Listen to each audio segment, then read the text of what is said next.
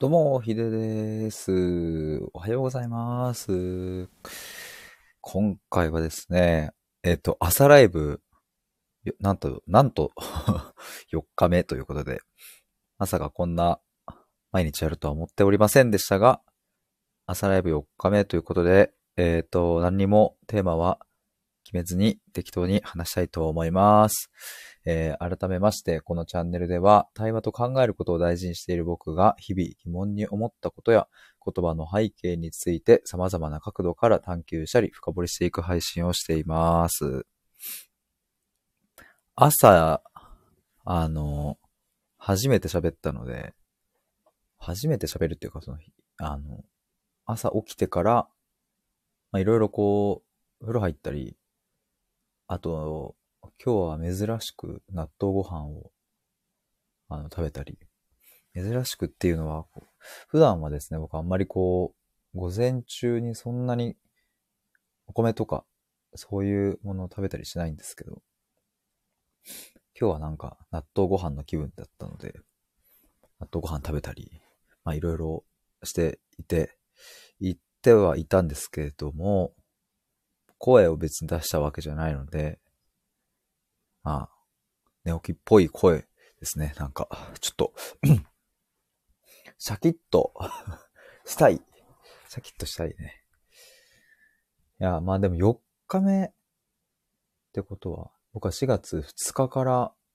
朝のライブやってるんですけども、なんかね、あの、あれなんですよね。なんか、いいですよね。朝やると。いや、実は実はみたいな感じで言うと、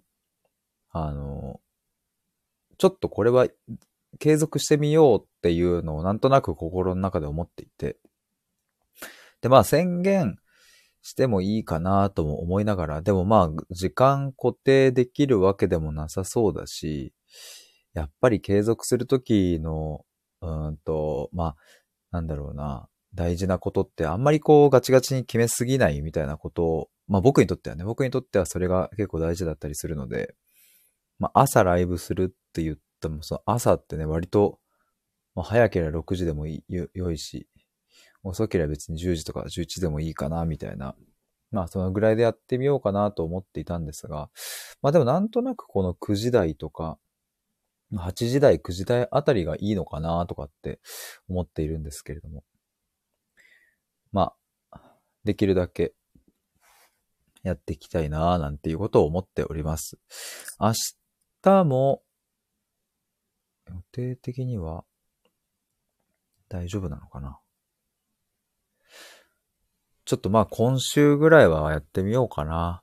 今まで結構、あの、お昼過ぎとか、まああとは夕方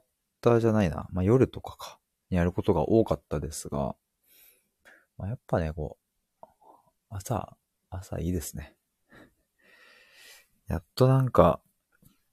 いや、結構夜型で、てかどうですか？なんか朝型夜型みたいな話したいな。皆さんどうですかっていう。まあ、よく言うね、朝型夜型って、まあぶっちゃけなんかあれだけで片付けられないところもありますけれども、まあどちらかといえば、朝型なのか夜型なのかみたいな。僕はもう、あの夜型なんですよね、ずっと。まあ、夜型っていうかなんだろうな。夜型だから夜、夜をこう意識的になんか起きてるっていうわけでもないんかな。なんか気づいたら夜型になってた。まあそれがそう、うん、なのかな。もう、何年だろう。大学生の時は二十歳とかそこらだからもう6、7年ぐらい。ほぼ夜。ほぼ夜ってなんだよ。あ、まさきさん、おはようございます。ひでまろさん、二度目まして、どうも、二度目まして。ひでまろです。重軽石ひでまろの深掘りボンバイエっていうタイトルコールをですね、もうやらなくなってしまったという。でも多分いつかまたやり出すかもしれない。てか、どうすか？まさきさんはでも、まあ朝方も夜方もないか。てかまあ普通に普段朝で配信されてるし、まあ普通に朝起きるよって感じっすよね。まあそうなんだよな。うん。でも、なんかこう僕、ずっと夜は起きれちゃうんですけど、朝、こう、パッと目覚めるのとか、得意じゃなくて、だからもう朝もう難なく起きれちゃいますみたいな人とか、僕友達とかにも大学生の友、大学生の時に、うんと僕の後輩かなで結構なんか普通にこう、わちゃわちゃやんちゃして遊んでるみたいなタイプの後輩だったんですけど、なんかそんな後輩がね、同じバイト先で、なんかこう話してたら、いや結構朝方なんですよね、みたいな。え、マジ？みたいな。いや、そうですね。僕多分目覚ましとかかけなくても6時とかにいつも普通に目覚めて、そっからなんか読書したりしてますとか言って、ええー、おええー、その、そのチャラチャラした感じで6時起きで読書してんの？みたいな。あ、はい、みたいな。最強だなと思って。まさきさん夜型ですか？そうなんですよ。夜の方がね、起き、起きれるっていうか、まあなんか、静寂感が、まあ朝もあるんだろうけどね、夜の方がなんか良かったりするんですよね。まさきさん、朝方の方が一日スッキリしますね。まあそりゃそうなんだよな。僕もなんか夜型夜型言ってるけど、なんかこう、最近は、この朝ライブとかを始めて、まあそう、朝ライブを今、ちょっと継続してやってる理由の一個に、やっぱこう朝起きる理由というかね、なんか朝にこう予定をどんどんこうずらしていくみたいななんか感じで思ってて。そう、それで朝やってみると、まあ、結構スッキリしているし、今とかもね、そういえばさっき寝起きみたいな声でボソボソ話してたけど、なんか気づいたらもうなんか、いつも通りになってる感じがして、おかげさまで。ありがとうございます。えっ、ー、と、まさきさん、ギャップも、ギャップ萌えです。完全にその後輩は。完全にギャップ萌えしました、僕は。まさきさん、最近ライブどうですか？新しい人が来なくなったりしてませんか？あー、そうかもな。その、去年の、うん、僕がむちゃくちゃライブやってなんかもう、本当に なんかもう、やりまくってた時、えっ、ー、と、だから、9月、10月あたりかな。そこと比べると、新しい人が来られるっていうのは、減ってるなっていう感じはありますね。まさきさんもそうですか？そうですね。なんか減ってますね。まあそもそもどうなんですかね。プラットフォームとしてなんか、あまり伸びてないのか。まあそれとも僕の何か、あの配信の仕方がそのスタイフの流れに沿ってないのか。その辺はちょっとよくわかんないですけど。まさきさん、僕は朝ライブやめてます。収録にしてます。あ、マジっすか？本当に？収録なんですね。え、どうなんだろう僕もでもそう言われてみりゃ、なんかまあ、ライブに来られる頻度も、人数もまあそれは当時の方が多かったよなって思うし、まあでも逆に言うと僕もそんなに人のライブに行かなくなったんだよなっていう。何なんだろうな、これ。まさきさん、スタイフの流れですね。わら。やっぱそうなんかな。なんかもうちょっと頑張んないとやばいよな、みたいな感じはそのプラットフォームとしてね、やっぱ、あるなぁというのは思いますし、なんなんで、これどうすりゃいいんでしょうね。なんか。どうしたらいいんだろう。なんかやっぱ、せっかく使うんだったら、やっぱりそのプラットフォームとして盛り上がってた方がそれはいいし、みたいなのは思うんですけど、なんだろう、この半年ぐらいで一体何があったんだろう。その、いや、なんかその個人として、一個人が、そのスタイフを始めて3ヶ月ぐらいして、こうだんだんうん、配信楽しかったけど、ちょっと飽きてきちゃったみたいな。まあ、そういうのはあると思うんですよ。てか僕もあったし、なんか、さすがにやりすぎて、その歩きながら2時間とか、もうマジ化け物みたいなライブしてたから朝やって夜やってみたいな。まあ、それでは飽きたなみたいなのはあるんですけど、でもね、別にそのスタイフを始めるタイミングなんて人それぞれなわけだから、そう思うとね、じゃあ一体なんで、その去年の10月頃は盛り上がってたけど、今ちょっとこう盛り下がっているのかみたいな何なんですかこれはっていう。まさきさん、正しい方向に頑張らないと結果が出にくいですよね。ねえ。ここの、だから僕とか、どうなんだろうな。線引き難しいなと思うのは、その、趣味、もう完全に趣味ですみたいな、もう誰も聞いてくれなくても自己満でやりますみたいな、そのスタンスでいけちゃう人の方がなんかもうもはや相性がいいのかもしれないっていう。その記録としてみたいなね。ただ僕も、うんと、その側面もゼロではないにしても、やっぱりこう多くの人に聞いてほしいなとか、やっぱ思うから、まあそう思うとね、なんかこう方向性とか大事だなと思うしね、バランス感覚大事っすよね。まさきさん、違いを考えてみるといいかと。まさきさん、おっと仕事してきます。お疲れ様ですっていうか、これからですよね。ありがとうございました。バイバーイということで。確かになどうすりゃいいんだろう。ちょっと、問いだけ渡されました、僕は。まさきさんから問いを渡されて、一体どうすればいいのかという。うーん。でも、かといってというか、じゃあそのライブをしている人口が著しく減ったかというと、そんなことはないなと思って。やっぱね、ライブ放送一覧のところをたまに開いてみると、まあ、そこそこやってたり、結構人数がやってたりして。でもそうするとあれなんかな、やっぱこう、あまりにも逆にやる人が、プレイヤーが多すぎて、なんかちょっと分散しすぎてんのかな？聞く場所みたいなのが。で、それでいて、まあ、なんかこうね、いろんなタイプの配信があるから、その、自分が聞きたい配信にたどり着くまでやっぱり、うん、遠くなっちゃったのかな、余計に。そういえば僕も振り返ってみたら、まあ去年の9月とか10月とか始めた、ライブを始めた当初は、まあ他の配信者さんとこに行って聞いたりして、あ、この人の声好きだなとか、この人の配信面白いなとかっていうのを、まあライブ一覧から開けて入ったりもしたし、えっ、ー、と、僕のライブに来てくださった方のライブ配信にお邪魔したりもしたし、なんかそういう循環があったんですけれども、最近はそういえばもう、おもうタイムラインに流れてくる、フォローしている人たちみたいなところにしか行かなくなって、だから結局その新しい出会いというか、新しい配信者さんに出会出会うみたいなことが、そういえばなくなったなって思いますね。うん。スタイフはまあ、どうなんだろうな。なんか僕、なんか今話してて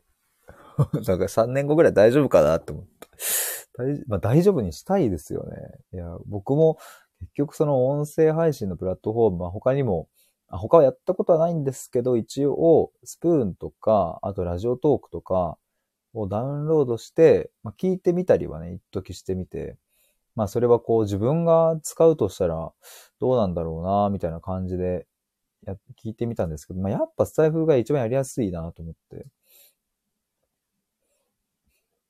まあね、良さはそういう優しい世界だけど、まあひっくり返せばみたいなところもあるし、まあいろいろ一長一短だとは思うんですけども。まあでも、そう僕はなんやかんやでそういうふうに他のプラットフォームをちょっと見た結果、やっぱ財布が一番いいなという感じだし、その、デザイン的にもすごく好きというか、楽じゃないですか、とって。まあ他のプラットフォームは楽なんでしょうけど、やっぱね、なんか、その見た目もいいしな。えー、頑張ってよ。スタイフ頑張ってよっていうふうに思うっすわ。なんか、どうなんだろうな。これなんか伸ばしていく施策とか今どう、社内的にどうなってるんだろうな。めっちゃ気になるな。一緒に考えたくなってきたな。どうしたらいいのか。でも結局のところやっぱり音声配信として成り立つにはでもやっぱリスナーさんの方が多くないとそのね、まあ配信者でありリスナーであるっていう人も多分たくさん、てかもはやそこが大多数なんじゃないかなとは思うんですけどね。やっぱり音声配信として成り立つには、その配信者よりもリスナーさんの方が多くないとやっぱりね、難しいところはあるだろうから、どうやってその、配信はしないけど、えっと、このスタイフを開いて、収録やライブを聞くみたいな人たちをどうし、どうやって増やしていけるんだろうか。どうすればいいんだろうか。まあ、と思うとやっぱり配信者側の配信の質とかが上がっていかないと、っていうことだよな。自問自答。あの、今ふと思ったのはやっぱ YouTube とかも、そのね、10年ぐらい前とかって、まあ YouTube ってなんか何みたいな感じだったと思うし、あ、10年前はもうでもすでにあれかな、ヒカキンさんとかいたかな。いたっていうかその有名な人なのかな。まあでも10年前ぐらいですよね、多分。でもそう思うと結局じゃあなんで YouTube に、がこれだけのメディアになったかって言ったらやっぱり、その、どんどんどんどんその、再生回数を、その、追っていって、トップ YouTuber になる。まあトップ YouTuber じゃなくても、それでこうね、収益を得るんだとかね、有名になりたいみたいな。で、まあ、その、例えば同じジャンルのエンタメ系の人が100万再生回してるんだったら、いや、俺も100万再生回すぞみたいな感じで、まあいい意味でこう、切磋琢磨というか、うん、競い合っていたから、コンテンツの質がどんどん上がっていって、まあそうすると、うんと、ね、見る人も楽しくなるし、で、そうするとまたライバルというかね、激し、あの、競争が激しくなっていって、みたいな。まあやっぱ結局その循環じゃないと無理なんだよな、きっとっていう。あ、波平さんおはようございます。テレワークしながらこっそり聞かせていただいています。ありがとうございます。自問自答しておりました。さっきまさきさんからね。あ、そう、聞いていただいたのか。自問自答の日々ですよ。どうすりゃいいんだろうかっていうね。でもやっぱそうだよな。そこしかも未来はない気がしてきたな。結局そのコンテンツの質が低い状態のままで、じゃあそのリスナーが増えるかと言ったら増えないし、ね、別にお金もらえ、聞いてお金もらえるわけじゃないから。だって YouTube もね、なんであの、媒体でみんながこぞって暇つぶししてるかって言ったら、やっぱりその、今までは一般人と呼ばれていた芸能人でもないような人たちが、やっぱチャンネル登録者をこう増やしていくところにドラマがあったりとか、うんともう本当にその一般人、芸能人みたいな区別もね、なくなってきて、あの、そういう芸能の世界じゃないところからこう上がっていく人がね、100万人をこう優に超えてしまったりとか、そこからこうテレビに行ったりとか、まあ、いわゆる芸能人的な感じにこうなっていったりとかもして、やっぱそこにドラマがあったりしてね、コンテンツの魅力もあったりするから、まあだから見るんだけど、まあそれがね、その、じゃあ特に再生回数も表示されないし、広告収入もなくって、みたいな。まあでも動画の配信は誰でもできますよっていうくらいの、そういうプラットフォームだったら、まあ YouTube は、まあ、間違いなくここまで伸びてはないから、まあそう思うとな、結局ラジオトークとか、そういうところが強くなってくんかな。ナミヘイさん、確かにいろんな配信者さんいますが、結局は好きな声質や内容の方のを聞きがちになりますね。そうですよね。ナミヘさん、声しか聞こえないからこその癒し的。いや、わかります。むっちゃわかりますよ。そうなんですよね。でもね、本当にこう自由に誰でもできるっていうのがすごくメリットの一方でね、なかなかそういう僕も、あ、この配信者さんいいなとかっていう風になる人に出会う確率がね、やっぱこう、あんまりこう、ないというかね。まあ、あんま聞きに行ってないのがいけないんですけどね。新しい人をね。まあ、でもそう、そう考えてみると、例えばその、あの、音声配信ではないですけど、そのブログ、個人ブログとしてノートってある、ありますよね。ノートとかも、ああいうのもその言ってしまえば、まあ誰でもどんな人でも、小学生でも始められてしまうようなプラットフォームで、まあすると、うん、その、そこでは、もちろんプロの、うん、人たちもいるけど、うんまあ、僕もね、その文章書くのはプロではないけど、ずっとそこでやってたけど、そういう、うん、なんか僕みたいなもんが書く文章もたくさんあるわけで、でもノートってすごい伸びてますもんね、やっぱ。すごいユーザー数とかも。てか僕前、この前めっちゃびっくりしたんですけど、ノートの1日の新規の投稿記事数は、新規でですよ。新規の今日初めてかな？えっ、ー、と、投稿するっていうその記事数が、なんと2万6千らしくて。2万6千？本当に？と思って。まあでも、そこから毎日とか継続して投稿していく人はもうどんどんどんどん減っていくみたいなんで、まあ、そうだな、そんなにこ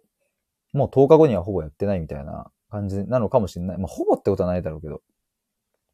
2万6千はえぐと思って。波平さん、ノートってすごいんですね。いや、ほんとびっくりした、僕も。まあ、確かにね、なんかもう、ユーザー数とかも確か何千万とかだったかな。ちょっと、調べよう。結構多いんですよね。月間アクティブユーザーが6300万。 note。これは2022年2月7日の記事ですね。えー、っとね。えー、っと、2017年以来約4年ぶりの、あ、違うわ。会員数、2021年3月時点で380万人で、月間アクティブユーザー数も2020年5月時点で6300万。やば。普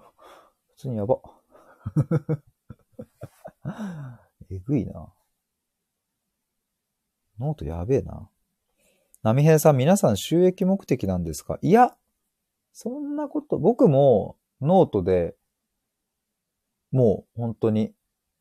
何百日、400日、500、500話まで行ってないか。まあの、まあ今最近はもうブログの方に移行してますけど、ノートでずっと毎日更新してましたけど、ノートからは、ノートからはっていうか別にスタエフもそうだけど、そのノートで、はし、あの、収益は、収益化はしていないですね。だから周りを見ても、まあその、そのノート自体で収益化するというよりは、うん、例えば別にこうサービスがあったりするのを、うんと紹介するための、まあ会社がね、その記事を、あ、記事じゃないや、アカウントを作ってる場合もあるし、まあ個人として、例えばイラストレーターさんが自分のこう作品とかをまとめたりするのに使ってる人もいるし、普通に日記として使ってる人もいるし、まあ、表現の場所としてね、小説っぽく書いてる人もいるし、まあいろいろですね。確かにでもそれで、えっ、ー、と、例えばノートも、あの、なんだっけ、定期購読マガジンみたいなのがあって、その毎月、えっ、ー、と、週何回とかでね、こう読めるみたいな。有名なとこだと、あの、椎茸占いの椎茸さんとかが、多分あの方も7万人ぐらいフォロワーいるんじゃないかな、ノートの中で。で、椎茸占いの、その、月間で読めますみたいなのがノートであったりして、多分そっからも結構、結構なユーザーが多分定期購読してるだろうし、まあ、あと1記事ごとに多分100円とかぐらいで買えたりもするんでね。そういうのも毎回いいね数が200を超えたりするから、まあ相当買われてるんだろうなと思いますね。波平さん、なるほど。皆さん使い方や目的は人それぞれななんですね。そうなんですよ。結構違うみたいですね。でもまあ、まあそんなにノートでね、本当にその稼げるっていうレベルはやっぱりその椎茸占いとか、まああと岸田さんとか僕はなんかノートで知りましたけど、岸田奈美さんっていう女性の方ですね。そういう人レベルまでいかないとね、なかなか難しいんだろうなって思いますけど。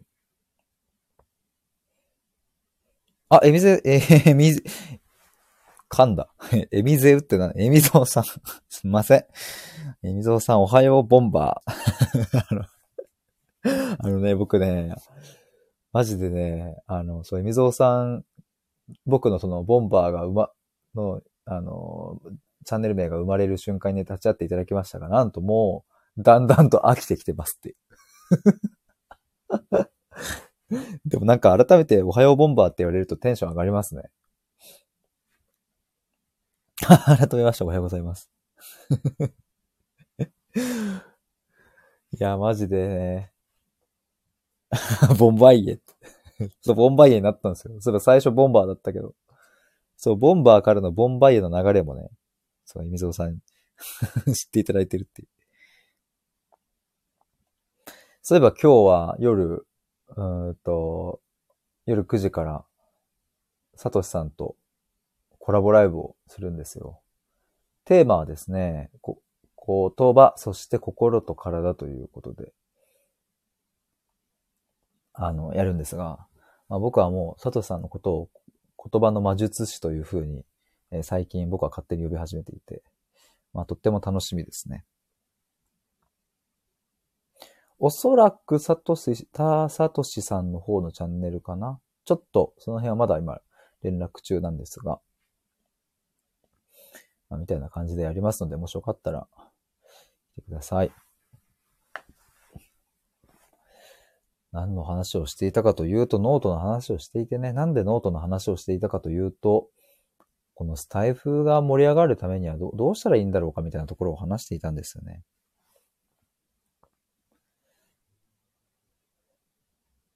でもやっぱな、ノートは誰でも始められる、うーん、っていうところがメリットだけど、でもそうするとね、でも、じゃあ記事の質とかもね、担保されるかっていうと必ずしもそうではないのに、うん、やっぱそこで、新しいユーザーさんがどんどん入ってきてみたいなのも何が違うんだろうな。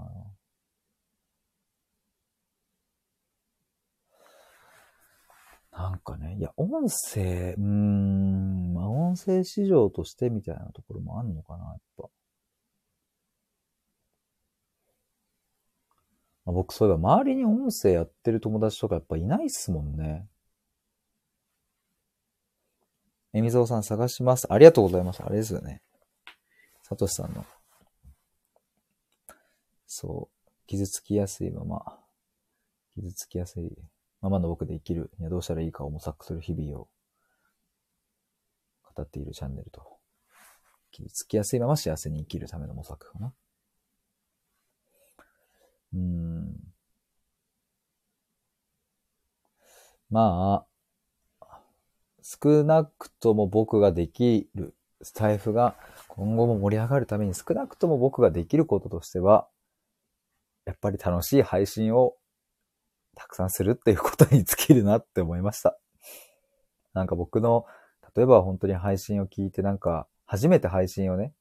スタイフを始めた人が、じゃあこの人の入ってみようかなと思って僕のとこにね、あの来てくれて、収録とかライブとか聞いてくれた時になんかつまんなって思われたらね、その、もういっか、スタイフはってなっちゃうかもしれないから、まあ少なくとも僕のところではそれが起きないようにするっていうことが、まあ、スタイフに貢献できる、うん、最大のことかな、僕が一個人としてできることはやっぱそこだよな。だから僕自身もなんかでももっとなんか、うん、楽しく配信したいなと思いますし、で、なんかまあどういう形かはわかりませんけれども、毎日かもわかんないけど継続してやっていきたいなと思いますね。あ、藤原さんお久しぶりです。なんかあの、どうしたらスタイフが伸びるのかなみたいなことを考えてて、今ちょうど まとまりました。僕が、僕は頑張るって。楽しく配信するっていうことになりました、結論。まあでもそれに尽きるわ。そう、そうするしかない。もうあとはもう頑張ってくれっていう、いろいろは。でも周りの友達にもね、なんかせめて一人ぐらいな、いればな。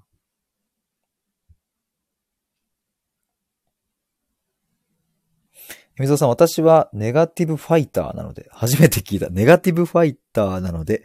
ネガティブをポジティブに置き換えて声に出すってことだけ心がけてます。最高ですね。ボンバイエの絵文字もありがとうございます。これボンバイエの絵文字なんかよくわかんないけど。藤原も、藤原さん、藤原も頑張る。頑張りましょう。ちょっと。やっぱね。いや、なんかもしかすると、もしかするとっていうかなんかね、その収益化みたいなところで争いというかね、こう競い合いみたいなのが始まったらどんどん質の高いコンテンツがやっぱでも結局残っていくから、そういう風になっていくスタイフもなんかまあ、ちょっと面白いなと思いますけどね。どんどんそれでこう洗練していくみたいなね。だってね、ぶっちゃけ YouTube とかもさ、まあ、それはいろんな使い方があるけど、ね、やっぱ、ああやってこう、再生回数や登録者数みたいなとこで測れるからこそ、みんな頑張ってやるし、それがまあ、収益に直結するし、みたいなね。やっぱその流れがいいんだよなっていう、プラットフォームとして伸びるには、みたいな。それしかないんかな、やっぱ。藤原さん、良くなろうとしているのがなら、ポジティブなのではというのは、ど、どのあれなんだろう。え？あ、えみぞうさんの話？なのかな？ちょっとこのあたりはわからないな。けれども、僕は、藤原さん、あ、そう、そうそう。まあ、ネガティブ、ポジティブもまあね、人によって定義が違うから、これもなんともその、そこだけでは難しいですよね。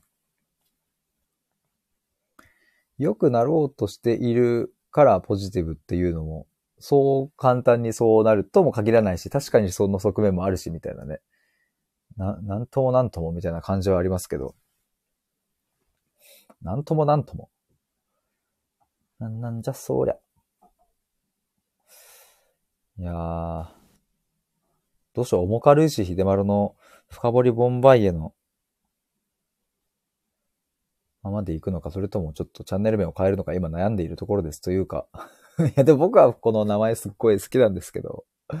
なんかちょっとね、なんかもっと違う名前にしたい欲も出てきちゃったりしてね。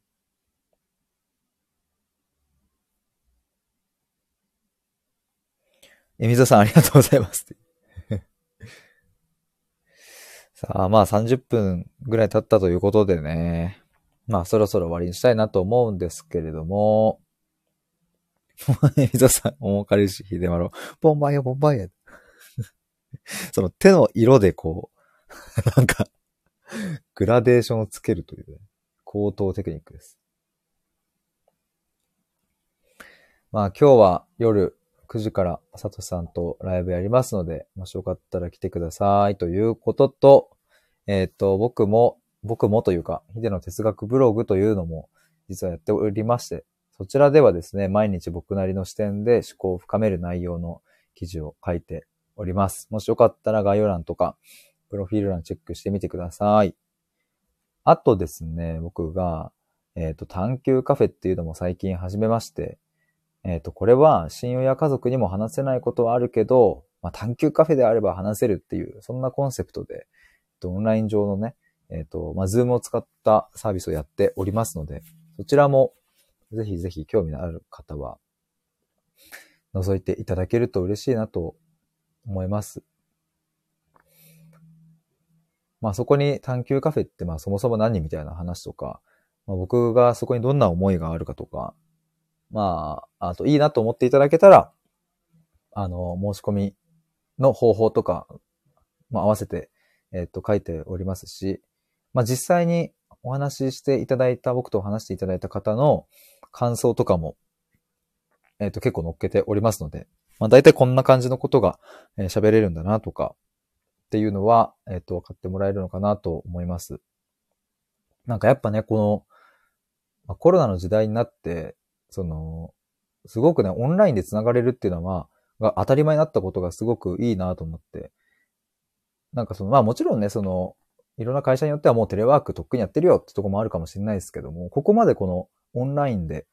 こう、 Zoom を使ってとか、 Zoom 飲みっていう言葉も生まれたりしてね、なんかいろいろこう、うん、場所が離れていても繋がるみたいなことが当たり前にできるようになったことはすごく、うん、価値があるなと思うんですけど、でも逆に言うと、うん、本当に人と会う頻度が減ったりとかして、家の中にいる時間も増えたから、すごく多くの人が今まで置き去りにしていた、こう自分の過去の問題とか、実は考えたかったけど、こう、日々の仕事に追われて、えー、考えるのをちょっとやめていたこととか、実はずっと心の中に押し込めていたこととかが、本当にこの1、2年ですごく表面化したんじゃないかなとかっていうふうに思うんですよ。まあ、それは仕事なのか、恋愛なのか、夫婦関係なのか、親子関係なのか、友達関係なのか、まあ、いろいろあると思うんですけれども、まあ、その一人で考えたりとか、考えざるを得なくなったからこそ、やっぱり自分の本音みたいな部分に、なんかね、だんだんと、うすうす気づき始めたんじゃないかな、みたいな。でも結局そこを一人で引っ張り上げてくるのってなかなか大変な作業だし、うん、僕もそこは本当にいろんな人に協力してもらったからこそ思うんですが、まあ一人で全部をやりきるっていうのはちょっと酷だなとかって思うところもあってね。まあでも、でもやっぱり今こそその自分の本音とちゃんと向き合って、で、まあ向こう5年や10年とかをどういうふうに生きていくんだっけとか、そもそも自分ってどうやって生きてどうやって死ぬんだっけみたいなこととか。なんかまあちょっと本当に哲学、哲学っぽいことになっちゃいますけども、私って一体何だっけ？みたいな。俺は一体何なんだっけ？みたいな ことを深く深く探求したりしていくことがとっても大事だなっていうふうに思うので、なんかそんな話を、そんな話を一緒にしますっていう感じなんですけども、まあ、探求カフェっていう名前の通り、あの、ただただ僕があの、質問をね、堅苦しく、えー、これはどういうことですか？これは何でですか？っていうふうに質問をするわけじゃなくて、本当にカフェで話しているような、ラフでポップな雰囲気で話せるっていうのが、この探求カフェの魅力です。でも、でも、そんなラフで、ああ、楽しかったでは終わりませんっていう、あの、たくさんいろんな、えっと、気づきもあるだろうし、うんと、そういうことかってわかることもあるだろうし、えっと、いろいろあると思いますので、ただラフにポップに楽しくおしゃべりではなく、探求もするし、でも堅苦しく探求するわけじゃなく、楽しく話せるみたいなね、そこのバランス感覚がとってもいいんです。とてもいいんです。なのでぜひ覗いてみていただけると嬉しいなと思います。えみぞうさん、本当に人が好きなんですね。本当にそうなんですよね。本当に。あの、僕あの、社会人になって最初はですね、人材業界で働いていたんですけれども、その求職者というかね、あの、お仕事をされる方とも実際にお話をこう定期的にこう面談したりしていたんですけども、やっぱりね、その時間が一番楽しくて営業している時とかよりも。まあなんか、なんだろうな、そういう一人一人と向き合ってる時に、そういう、まあある人はね、えっ、ー、と、実は家庭で、えっ、ー、と、まあおじいちゃんが亡くなっちゃってみたいな、ちょっと大変なんですよっていう話とかをですね、あの僕にしてくれたりとかして、じゃあなんかえっと、そんな大変な中でね、お仕事を、うん、するのもなかなか大変だし、うん、じゃあどうしようかっていうことで話して、じゃあちょっと上司と掛け合ってみましょうかみたいな、その会社の上司と話してみましょうかっていうことになったりとか、うん、いろいろ体制をね、変えたりみたいなこともあったし、まあ逆にあの、うんと、すごく前向きに働いている社員さんとかは、うん、どうしたら自分のスキルがもっと上がっ、えっ、と、今後のその転職活動とかに生きるのかとか、もっともっと先のことも考えたいっていうことで、本当にたくさん話したななんか、そういうことも。で、ああ、なんかすっごい思い出してきたななんかまあいろいろあったな。ちょっとこういう話もまた今度したいなと思うんですけど、うん、その目の前の人が、うん、こういう道に進みたいと思っているときにね、まあ例えば経理のポジションでプロフェッショナルになりたいって思っているときに、本当にそこでいいんだっけみたいな話とかを一緒にしたりして、気づいたら、あ、経理じゃないかも私みたいになって、なんか違う分野に行ったりとかする方もいたし、なんかやっぱそういう話をしている時間がすごく僕としても楽しかったし、で、向こうもね、まあやっぱ話してるとわかるんですけど、すっごく楽しみながら話してもらったなって思うんですよね。なんかこう、作り笑いとかね、はははみたいな感じじゃなくて、本当に楽しく、うんと二人で話せたなと思うし、だから、毎回毎回その面談の時間ってね、だいたいまあ30分以内で終わらせるんですけど、うん、まあ時にね、結構1時間とかやっちゃう時もあったし。えみぞさん、うん、あら。そうなんですよ。そういうこともあったんですよ。そしてまあ大学生の時には僕は就活支援の団体をですね、えっと他の大学の友達合計3人と作って、一から作って、で、まあ最終的にはその LINE グループの数がですね、その就活生の数が全部で100人を超えるぐらいまでちょっと頑張ってみたんですけど、その時も僕がやっぱり一番楽しかったのって自己分析をお手伝いしている時で、まあその、えっ、と僕ら運営側3人でね、例えばこう、就活の面接対策とかっていうので、えー、そういうこうイベントを開催、えっ、ー、と、ちょっと会議室とかを借りて開催したりとかもしていたんですけど、やっぱね、本当に楽しかったのは、うん、個人的に1対1で、えー、自己分析をお手伝いしている時だったなって思いますね。まあ楽しさの種類が違うからな。まあ比較できるもんじゃないんですけど。僕はそのカフェとかで、ほん、ほん、その時はコロナでもなかったから、実際にそのカフェで、えっ、ー、と、待ち合わせをして、で、その就活生が、うんと、強みとかをちょっと、うん、探りたいんですよね、とかっていう話とかをしてて、とか、あとそもそもどういう業界に行けばいいんですかね、みたいな話から、まあいろいろ自己分析をお手伝いしていたんですけど、本当に気づいたらもう3時間後や4時間後やもう当たり前みたいな。カフェでずーっと 話してていや、僕もそのつもりでなんか話してないし、てか毎回3時間とか超えちゃって、さすがにね、僕も大学4年生で他にもやりたいことあったし、遊びたかったから、毎回ね、その、あの、今日こそはもう2時間で終わら終わりにしようと思って、その最初の冒頭に、あの、今日はね、あの、何時まで、あの、2時間っていう感じでやりたいと思うからよろしくね、みたいな感じで言って、2時間って自分から言ってんのに、もう2時間ぐらい経ってきた頃にはもうお互いにこうもうどんどん楽しくなっちゃってどうする？もうちょっと話すみたいな感じになって、ぜひ話したいですみたいな感じで、それでね、結局4時間とかなっているっていう。毎回その繰り返し。えみぞうさん、なるほどね。それって今は特に大事、特に大事ですよね。本当に大事だと思います。本音を話すっていうことは。マジで大事だと思う。泣き笑い3連発ありがとうございます。ドヒャンドヒャンドヒャンって。ナミヘイさん、近々新入社員の子に研修する予定なんですが、とっかかり何話していいか浮かびません。あ、なるほど。え、研修するんですね。確かにななんか、どう、えー、なんかそういうのちょっと考えるの面白そう。な、何か、研修する、どんな研修かにもよりますけれども、でもやっぱ僕、その子のことを聞くっていうのがでも一番喜ばれる感じはしますよね。あ、ソフィーさん、おはようございます。お邪魔します。ヒデさん、モーニング、ありがとうございます。今、ナミヘイさんのそのコメントでですね、えっ、ー、と、新入社員の子に研修する予定なんですが、とっかかり何話していいか浮かびませんっていうことだったので、どういうことだったらいいかなって僕も今考えていたところでした。でも、例えば、じゃあ僕がその、なんだろうな、新入社員側だとして、波平さんに、え、波平さんって、なんか、あれ、この会社なんで入ったんですかとか、え、波平さんって、なんかその、いつも普段仕事してない時って、なんかどういうことしてるんですか？趣味何なんですか？とか、で、例えば新入社員の子側から聞かれたら多分嬉しいと思うんですよ。しかも名前もあ、な、もう名前も覚えてくれてんの？みたいな。はい、みたいな。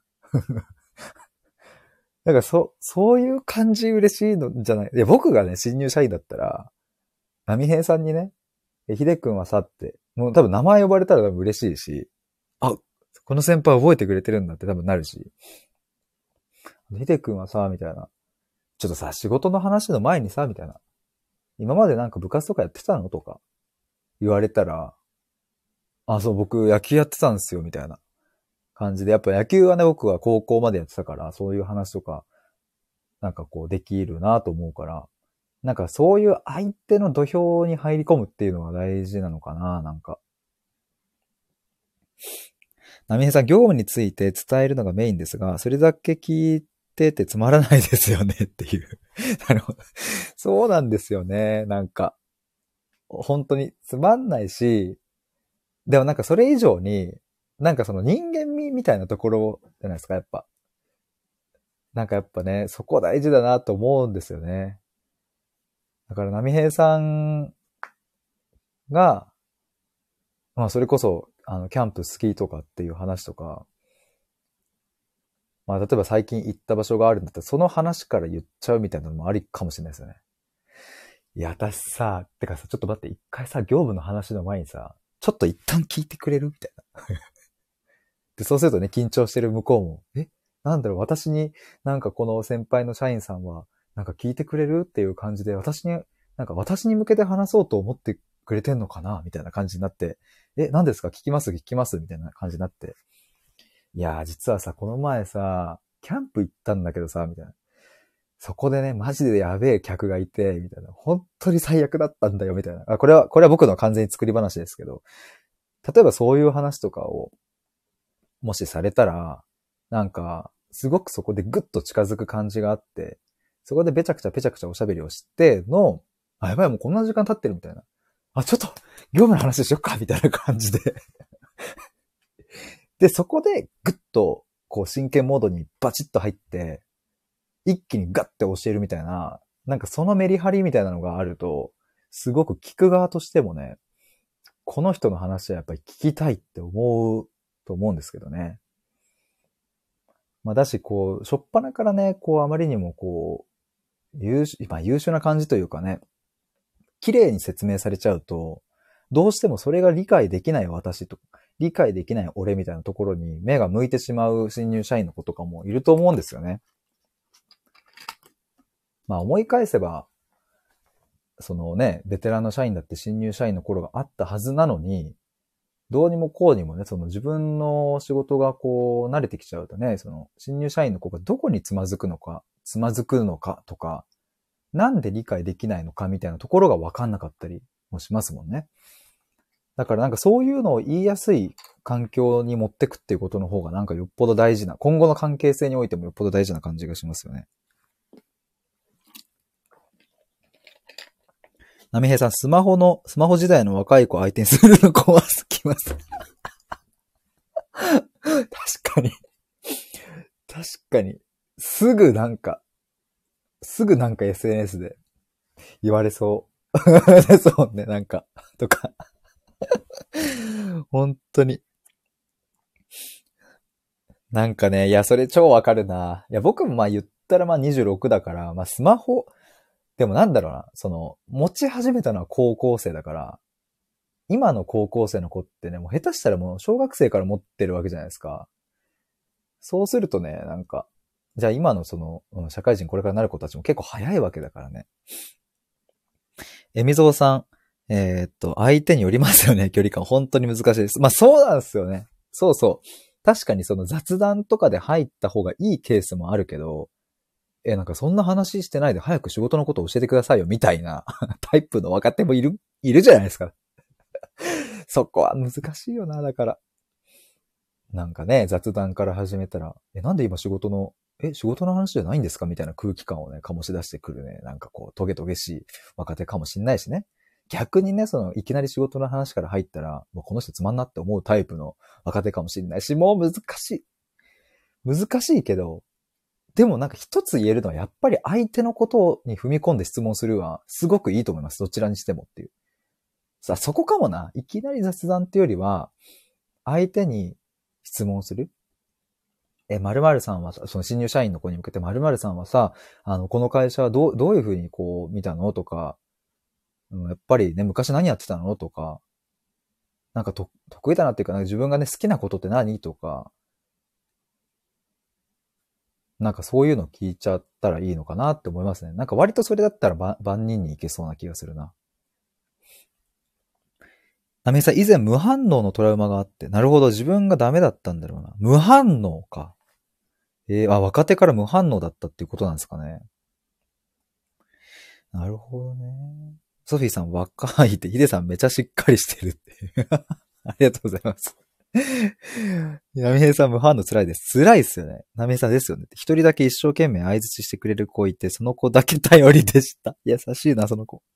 うん。演技でも救われました。わかるな。演技。踏み込んでいいラインも微妙だし、質問攻めで困らせないようにするために、自分の話少しだけするようにしました。と、藤原さん。ここのバランス感覚っすよね。ぽよって。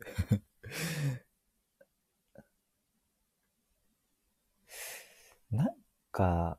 このまあ踏み込み度合いみたいなもんもね、まあ話しながらじゃなきゃ結局わからんっていうところですけどね。なんだろうな。まあでも仕事の話。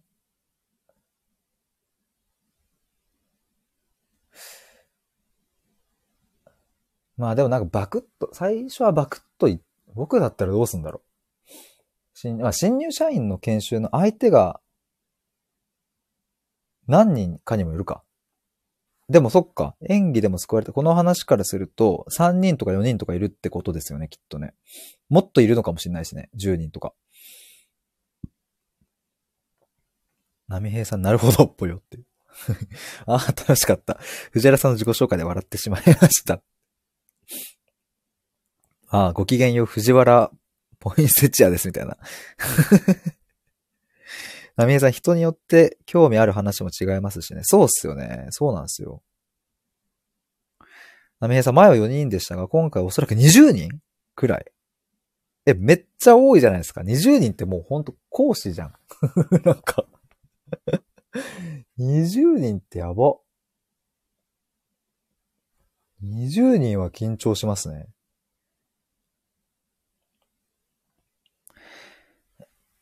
えみぞうさん、なみへいさん、とりあえず探求 カフェでほぐれていただきましょう。新入社員に。知らんけど。ありがとうございます。ね、いや、でも本当に20人はやばいな。むっちゃ緊張するな。なみへいさん、やばっこ、あ、藤原さん、だんだん慣れてきて、つい話の流れで、あ、一人暮らしなの？みたいに聞いたら、あ、そのってなっちゃって、えー、かっこ、あ、やばい、同棲してる感じか。やばい、やばい、あんまり聞かれたくなかったかな。と思って全身から汗吹き出しながら必死で話題変えたな。あー、わかるな。でもその感じ。ついね、ちょっとこう話とかが盛り上がってきて、え、今どこ住んでんの？とかって、例えばこう、ふと聞いちゃった時にね、とか、今それこそ、え、一人暮らしなの？とか。いや、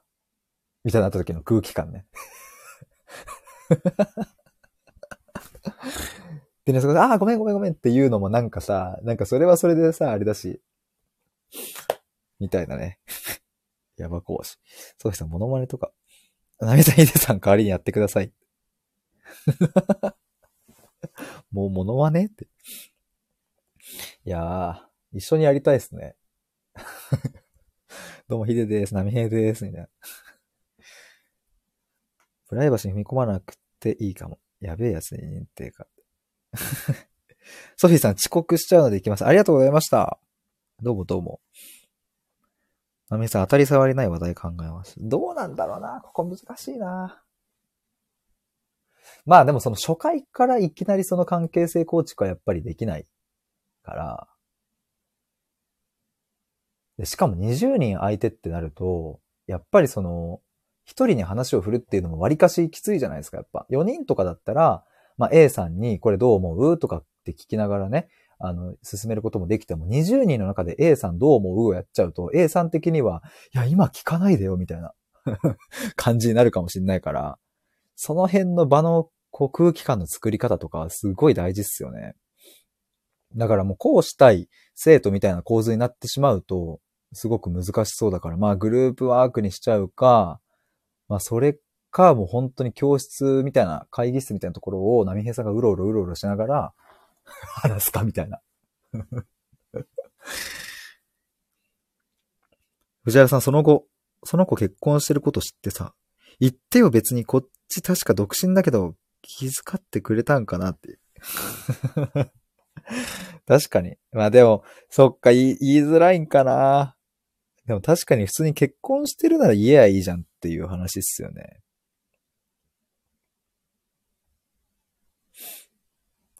なめえさん、おそらくズームかチームスでやると思われます。マジっすか？ますますきついな。 Zoom か Teams か。そっか、でもまあ、そうすると、全員の顔が見えるわけですもんね。やっぱ。その、もちろん、会議室やっても全員の顔は見えるけど、その、ね、 Zoom とかみたいなあんな鮮明に一人一画面で見えるわけじゃないから、なみえさん30分枠です。30分枠きつ。藤原さん、一発芸10連発やってみますか？っていう、なみへいさんに。それやったらもう勇者。多分、その研修終わった後に、多分その新入社員の同期の中で、え、あの、波平さんっていう社員さんなんかやばくね？みたいな。めっちゃおもろくない？みたいな話題になる。絶対。超、超受けるんだけど、みたいな。で全部、10連発全部滑り倒したら、ちょっと危ないですよね。10分の3ぐらいで、打率3割ぐらいで受けたら面白いってなりそうだけど、10分の10滑って、打率0割だと、ちょっと傷が、傷だ、体中傷だらけになっちゃう。ナミエさん、いろいろきちいですよね。きちい きちいジャルジャル思い出したな。きちいいちちちちちちちとかってジャルジャルのなんか、すいません。あの、知らない人からすると急になんだよっていう。きちいですよね。でも確かに30分で、しかも、これは伝えてねっていうことを結構あるわけじゃないですか、きっと。その30分自由に使っていいよっていうわけじゃなくて、その30分の中で、こう、この業務のこととか、こういうルールのこととかをちゃんと伝えてねっていうことが決まってるから、多分雑談とか挟んでる暇ないわけじゃないですか、きっと。まあ、あるけど、そんなにダラダラ話してる暇はないだろうし、質問している暇もないだろうし、向こうに。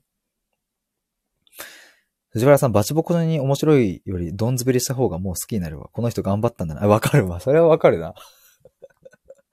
ズームでさ、ちょっとその、全身入れるぐらいその、パソコンと距離取って、全身を使った一発芸とかやったらもう、もう完全に、絶対笑う。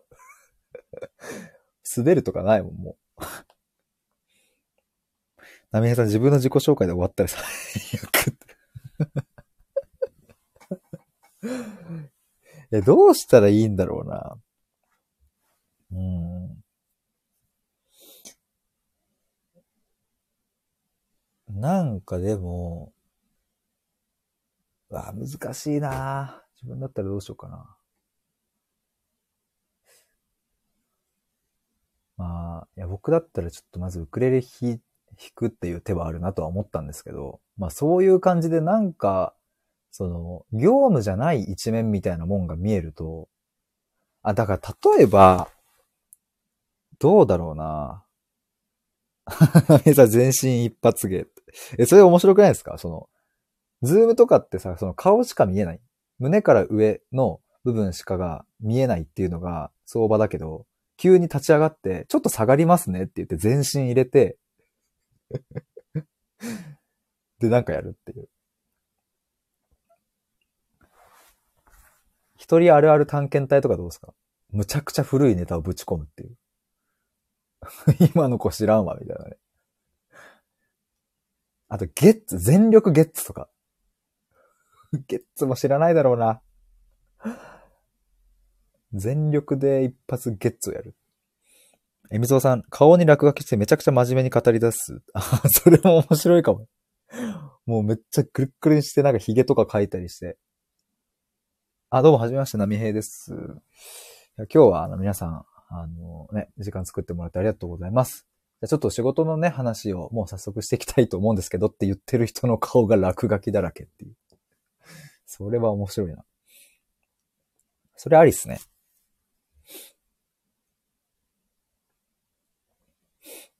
さっき言いかけたのは、その、僕だったらウクレレやるから見て、その、仕事じゃない生活の側面が見えると、それだけでなんか距離感が近いような感じがするんですよね。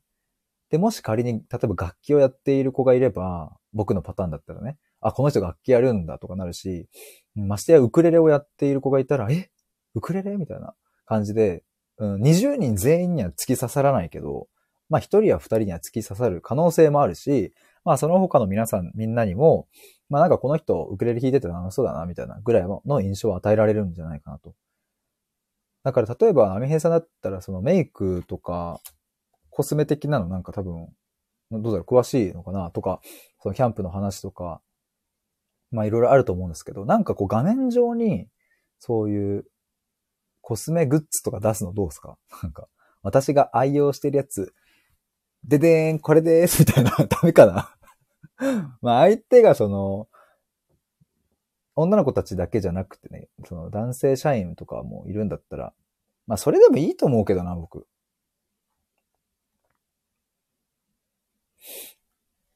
藤原さん、私だったら緊張しているのでちょっと間違えちゃったりしたらごめんなさいって言うかも。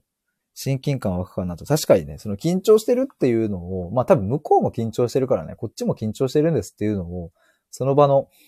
本当に緊張していたらそれ言っちゃえばいいって感じですよね。なめえさん、確かに全員突き刺そうと思わないでいきます。うん。確かに、でもそれは大事なのかなって今自分でも思いましたね。多分一人にぶっ刺されば、でもなんとなく他の人も、なんか中中座さ、座さ、刺さり、小刺さりぐらいは多分言ってると思うんですけど、結局万人、その20人全員に、こう、受けようって思っちゃうと、結局誰にも刺さらないみたいなことがありそうな気はしますよね、なんか。ふわっとしちゃうみたいな。藤原さん、20人相手で30分なら話す内容より話し方で親しみやすさ、なんかあった時の聞きやすさをアピールしたい。確かに。確かに。なんかあった時の聞きやすさは大事かもな。だからその画面で見てた波平さんが、ついに現場に登場してね、生で会うみたいな時が、まあ、いつか来るわけじゃないですか。そんな時に、あ、あの、研修してくださった先輩だ、みたいな感じで思ってもらえてるといいっすよね、お互いに。波平さん、コスメ話ならいくらでも話せます。男子には申し訳ない。えー、僕でもそういうのを本、まあ、僕はそういうの本気で語ってるのとか好きだから、自分には関係なくても自分が好きなことを本気で話している人とかってむっちゃ惹かれるんですよね。だからなんでこの化粧品を使い始めたかとか、この化粧品の、いやもうここが良くてみたいな。ここマジ神でみたいな。で、あの、他社の〇〇っていうとこのこれだとこういう感じなんだけど、ここの会社のはマジでここがエグいみたいな感じで、なんか言ってたら、何のことかよくわかんないけど、とりあえず面白そうっていう空気感は伝わるっていう、その男子には。だし、女子からはわかるそれめっちゃわかりますダミヘイさん一生ついてくってなるかもしれないしさ。ダミヘイさん、藤原さんなるほど。藤原さん大きな声で明るく優しく、それだけですごい印象いいな。確かにね。そう、そうだな。まあそれ、なんかすごい大事なとこですよね。気づいたら1時間話してたわ。いや、こういう感じなんだよな、なんか。もう、僕も楽しくなっちゃってさ、なんかもう。今日本当はさ、あの、ちょっと15分ぐらい話して、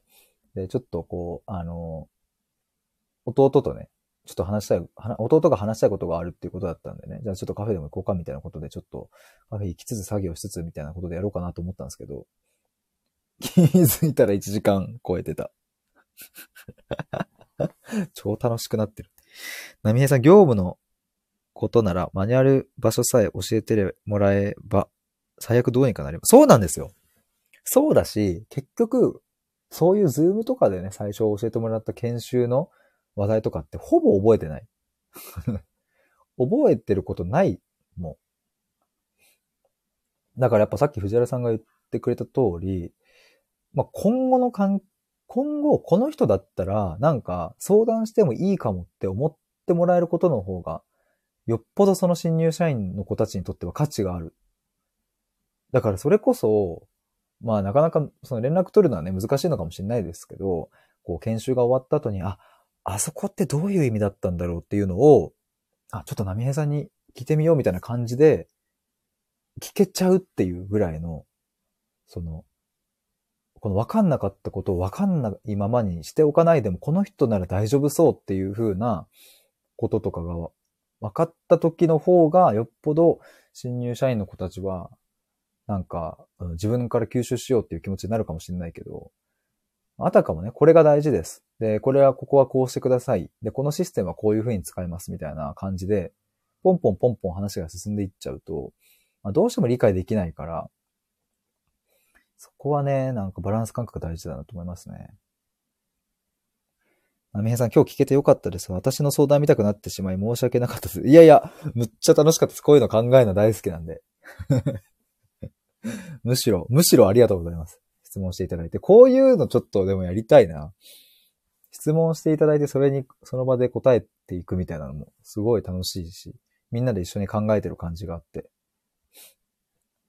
藤原さん、うんうん。水尾さん、波平さんが担当してくれてこんなに考えてもらえる新入社員は、社員さんはラッキーだ。確かにね。